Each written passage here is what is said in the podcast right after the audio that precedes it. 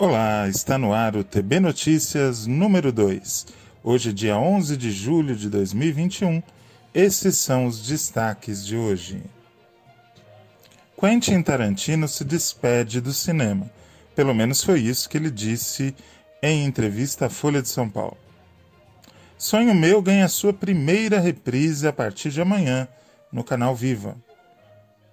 O SBT pede para os seus telespectadores apoiarem a lei do mandante. Antônio Bandeiras e o seu teatro, recém-inaugurado na Espanha. Globoplay lança episódio extra da série documental O Caso Evandro. Barack Obama, fã de MPB. Dedé Santana diz que esperava maior reconhecimento por trabalho no cinema plataforma de streaming do Telecine exibe o Festival do Rio.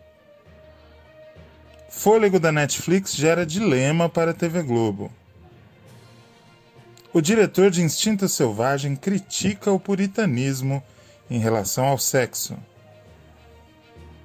As mortes de Rafaela Carrá, Rodolfo Stuckert, Esther Bejarano e de Renata Palottini. Tudo isso hoje no TB Notícias. O jornalista Leonardo Sanches publicou na Folha Press, no dia 9, duas da tarde, que o autor, diretor, ator, homem de cinema Quentin Tarantino dirá mesmo adeus ao cinema depois do próximo filme para virar um escritor. A ideia dele é sair de cena dentro de alguns anos para se dedicar às out a outras romantizações. Ele acaba de publicar era uma vez em Hollywood, uma romantização de um filme que ele já havia é, feito, e ele pretende continuar fazendo esse trabalho, quem sabe é, publicando também histórias originais e até mesmo uma peça de teatro. O Tarantino sempre concebeu os próprios roteiros, então a história dele com a escrita não é tão nova assim. Ele tem dois Oscars de roteiro, uh, nunca foi vencedor do Oscar como melhor diretor muito menos como ator.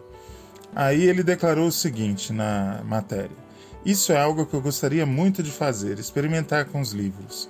Provavelmente as coisas mais violentas que eu já vi foram em livros, principalmente em romances de faroeste ou de terror. Quando o autor faz um bom trabalho descrevendo o que acontece, é tipo, puta merda. Quando você vê um filme, você se pergunta o tempo inteiro como aquelas coisas são feitas. Mas lendo um livro, seu cérebro faz todo o trabalho. É como o único lugar onde os efeitos especiais funcionam perfeitamente. Cristina Padiglione publicou no portal F5 da Folha de São Paulo que a novela Sonho Meu de Marcelo Moraes ganha sua primeira reprise na TV pela tela do Viva. A novela de 1993 nunca foi reprisada e a partir dessa segunda, dia 12, meio-dia e meia, estará no ar um canal. Uh, no enredo da novela, pequena Maria Carolina, personagem de Carolina Panavanelli, enfrentava as dificuldades de forma lúdica com seu protetor e amigo, o tio Zé, falecido ator Elias Glazer. Também havia ali o cãozinho Toff. Para o Eric Johnson, que fez Sonho Meu e declarou uh, algumas palavras para Cristina Padiglione, a temporalidade da trama está na sua universalidade. É uma história leve, bonita, romântica e surpreendente em vários momentos. Eu fui muito feliz em ter participado dessa novela. Com toda certeza as pessoas vão curtir porque é muito bem produzida. Então fica aí a dica, quem quiser uma nostalgia da infância, dos tempos passados, a novela Sonho Meu estreia nessa segunda, meio-dia e meia, no Viva. O site Teleguiado, por meio do jornalista Leandro Sarubo, publicou o seguinte: o SBT public, é, publicou, não, exibiu no aquecimento para Brasil e Argentina, que rolou no último sábado, um apelo para que os telespectadores pressionem seus deputados a aprovar o texto original do projeto de lei do futebol livre, que dá aos clubes a prerrogativa de negociar com qualquer emissora os direitos de exibição das partidas realizadas em seus estádios.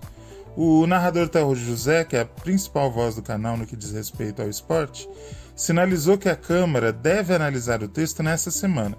A validação do documento beneficiará times e torcedores. Também conhecida como Lei do Mandante, a proposta em tramitação na Câmara é encabeçada pelo Flamengo desde 2020. Extraoficialmente, a primeira partida exibida em TV aberta neste modelo foi a final do Campeonato Carioca do ano passado, vencida pelo Rubro Negro e exibida pela SBT. Caso o texto seja aprovado na íntegra, como desejam os clubes e algumas redes de TV, a Globo seria a grande prejudicada, em tese. A emissora hoje está negociando os eventos diretamente com a CBF, repassando às equipes cotas variáveis, negociadas caso a caso. Sem essa unidade, o Palmeiras, o Corinthians, Flamengo e São Paulo passam a ser livres para decidir quem fará a cobertura. O ator espanhol Antônio Bandeiras chegou aos 60 anos à frente do maior desafio de sua vida profissional. O astro de Hollywood inaugurou recentemente um teatro próprio em sua cidade, Málaga, e movimentou o palco durante a pandemia. Ele estreou diretamente da sua casa de espetáculos a série musical Escena em Blanco e Negro, Cena em Branco, branco e Preto. Né? O programa, criado pelo Bandeiras, a jornalista espanhola Maria Casado entrevista figuras da música do país. Os episódios começam e terminam com um monólogo do Bandeiras, em que ele reflete sobre as artes, sobre o panorama cultural e o protagonista daquele programa interpreta canções de seu próprio repertório e escolhe um tema de outro artista que marcou sua vida e carreira. Ele deu uma entrevista para a revista Quem e o ator disse com uma total exclusividade para quem como é importante para ele ter um teatro próprio e conseguir levar a arte para o público do mundo inteiro. É o projeto mais importante da minha vida, digo sinceramente. Estou impressionado com tudo que estamos fazendo. Eu aproveito muito mesmo, posso controlar todos os aspectos da equipe de trabalho que eu tenho. Eu aproveito muito, posso controlar todos os aspectos que envolvem o nosso trabalho e não tenho a intenção de fazer dinheiro com este projeto. Me permite só ter um objetivo, que é a busca pela excelência. Meu único objetivo é fazer as coisas bem feitas. Isso me faz me sentir muito bem, me satisfaz. Além do mais, esse é um projeto que vai crescer no futuro próximo, porque estamos no ramo da televisão e trabalhando em orquestras sinfônicas que iniciamos há pouco tempo. Também estamos com projetos de formação e educação. Antes dos meus 70 anos, eu devo ter isto feito por completo. Acredita o astro de Hollywood. Em meados de maio, a série original do Globoplay Caso Evandro ganha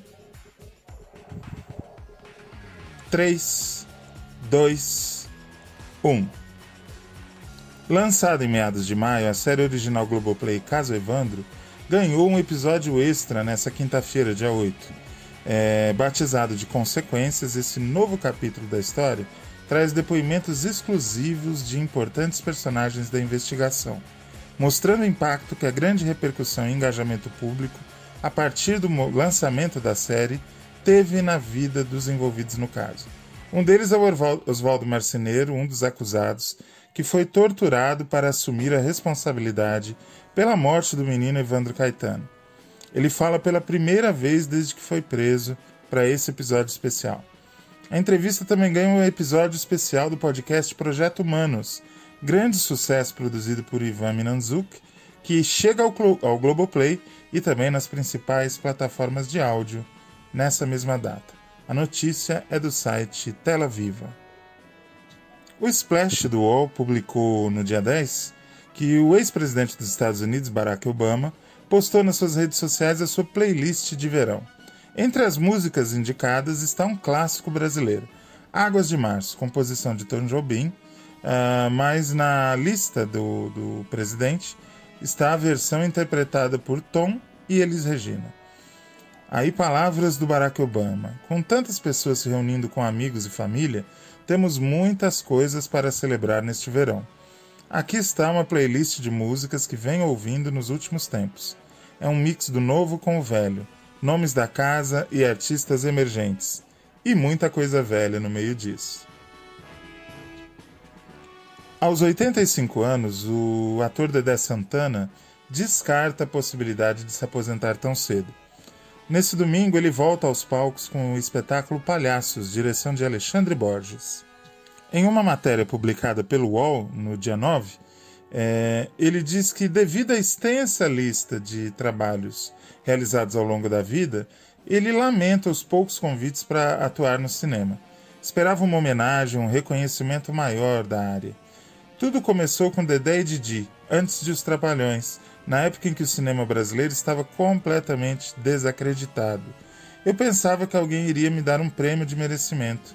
Ensinei as crianças a assistir filme nacional, que ninguém queria ver. Palavras de Dedé Santana. Notícia do site Meio e Mensagem. O Telecine e o Festival do Rio estão se unindo para viabilizar a primeira edição online com filmes inéditos.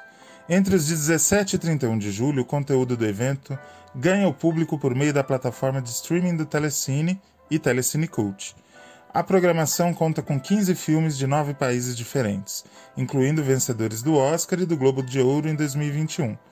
Bela Vingança, Druk Mais Uma Rodada e The Mauritanian. Fica a dica para você que é cinéfilo. Mais uma notícia da Cristina Padiglione para o site F5 da Folha de São Paulo. Ela diz o seguinte: a Globo segue cortando grandes salários fixos que oneravam a sua folha de pagamentos.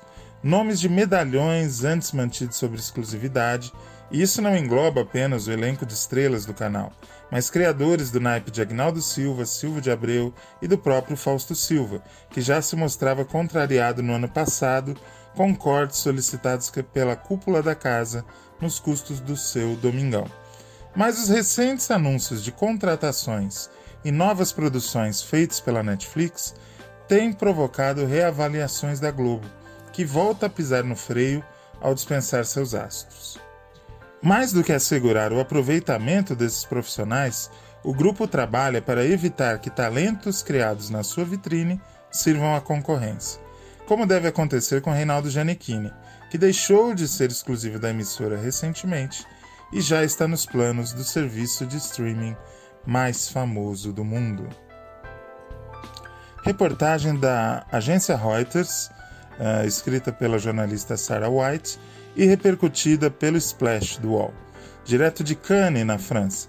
O diretor de Instinto Selvagem, Paul Verhoeven, logo após apresentar sua sátira religiosa cheia de sexo, intitulada Benedetta, no Festival de Cannes, disse que está muito chocado pelo que chamou de atitudes cada vez mais puritanas em relação a sexo e nudez em filmes.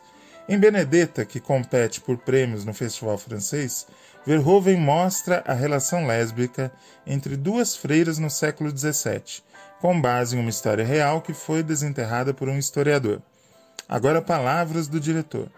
No geral, quando as pessoas fazem sexo, elas tiram a roupa disse Verhoeven em uma entrevista coletiva após a estreia do filme na Riviera Francesa, onde o elenco foi questionado se essa forma de nudez era mal vista no cinema hoje.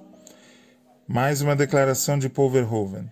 Fico chocado que não queremos olhar para a realidade da vida. Morreu aos 78 anos a cantora, apresentadora de televisão, ícone italiano Rafaela Carrà ela tinha 78 anos. Era uma artista popular não apenas na Itália, mas também na Espanha e na América Latina, especialmente na Argentina, Chile, México e Peru.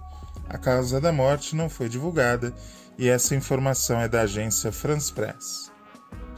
Também perdemos essa semana, aos 67 anos, o fotógrafo Rodolfo Stuckert, referência do fotojornalismo brasileiro.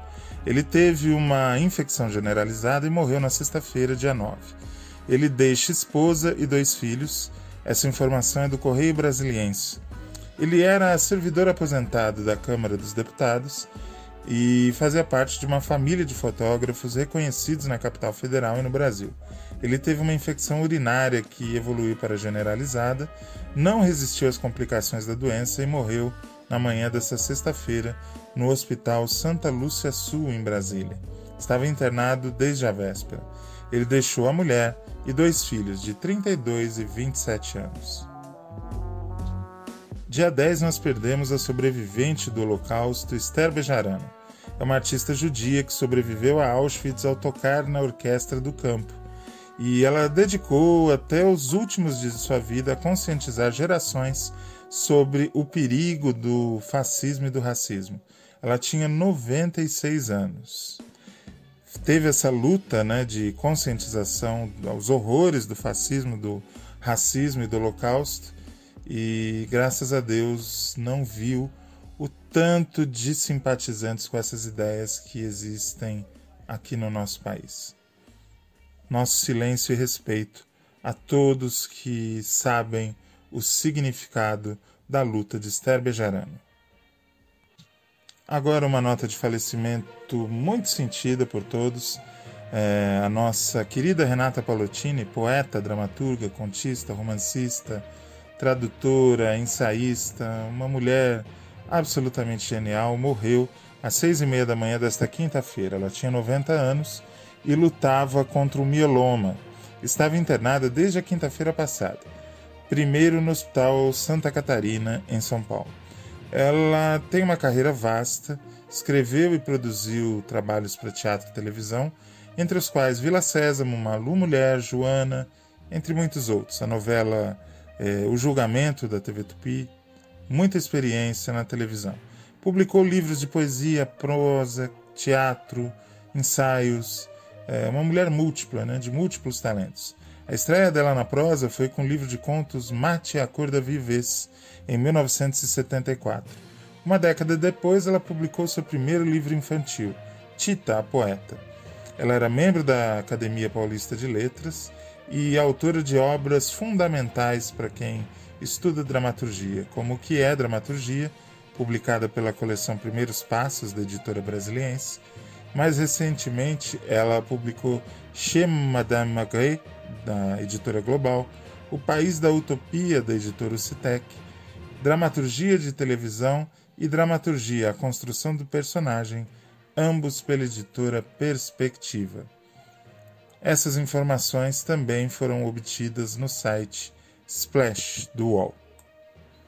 Com essas notas de falecimento, muito tristes, mas necessárias para sua informação, encerramos o TB Notícias número 2. Muito obrigado pela audiência, um beijo, abraço, aperto de mão. Tchau, tchau.